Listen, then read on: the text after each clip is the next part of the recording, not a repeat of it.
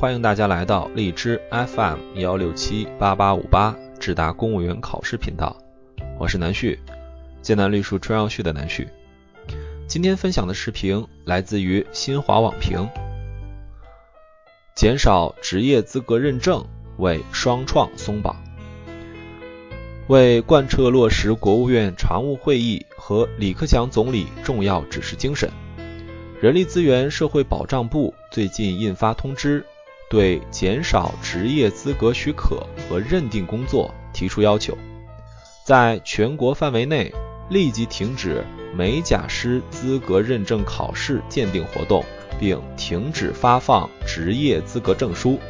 严禁将水平评价类职业资格违规设置为行政许可，并与就业创业挂钩。作为转变政府职能、实行简政放权改革的重要内容，本届政府一直十分关注并努力践行压缩职业资格认定的审批范畴。自去年以来，国务院先后分四批取消了二百一十一项由中央部门设置的职业资格，国家人社部也同时取消了地方自行设置的各类职业资格。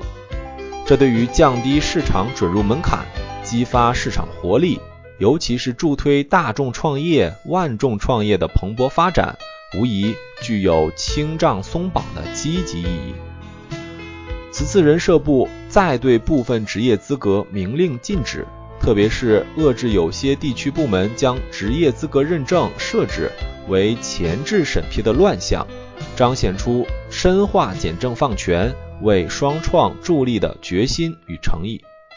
各级政府和职能部门要深刻领悟其中的讯号导向，认真举一反三，坚决取消社会反响强烈、阻碍创业创新的。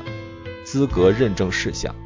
做到应销尽销，不打折扣，不留尾巴。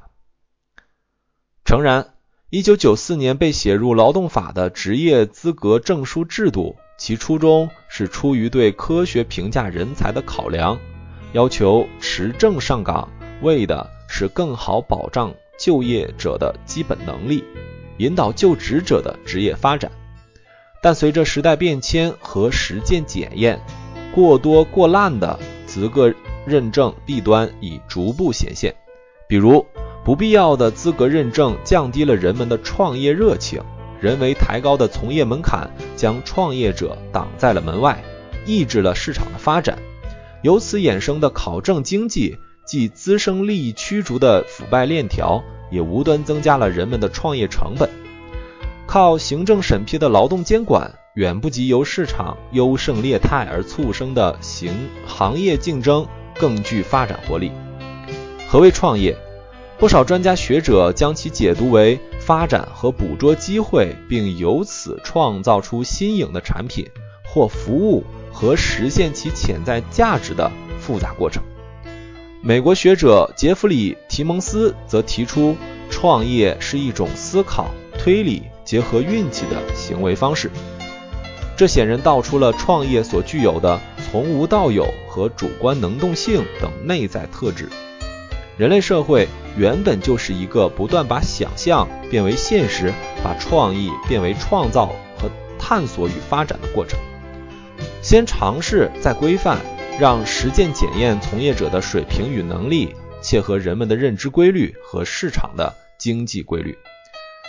大众创业，万众创新。旨在最大限度地发挥劳动者的聪明才智，营造出各尽其能、各显神通的创造与创新潮。正如李克强总理在批评细分为五级的美甲师认证时所言，这种资质评价本来应由市场去认可，政府监督应该重点放在医疗美容方面，真正去管一管那些伤天害理的假美容案件，为双创松绑。必须减少职业资格认证，而大刀阔斧的简政放权，则无疑是其重要的制度保障。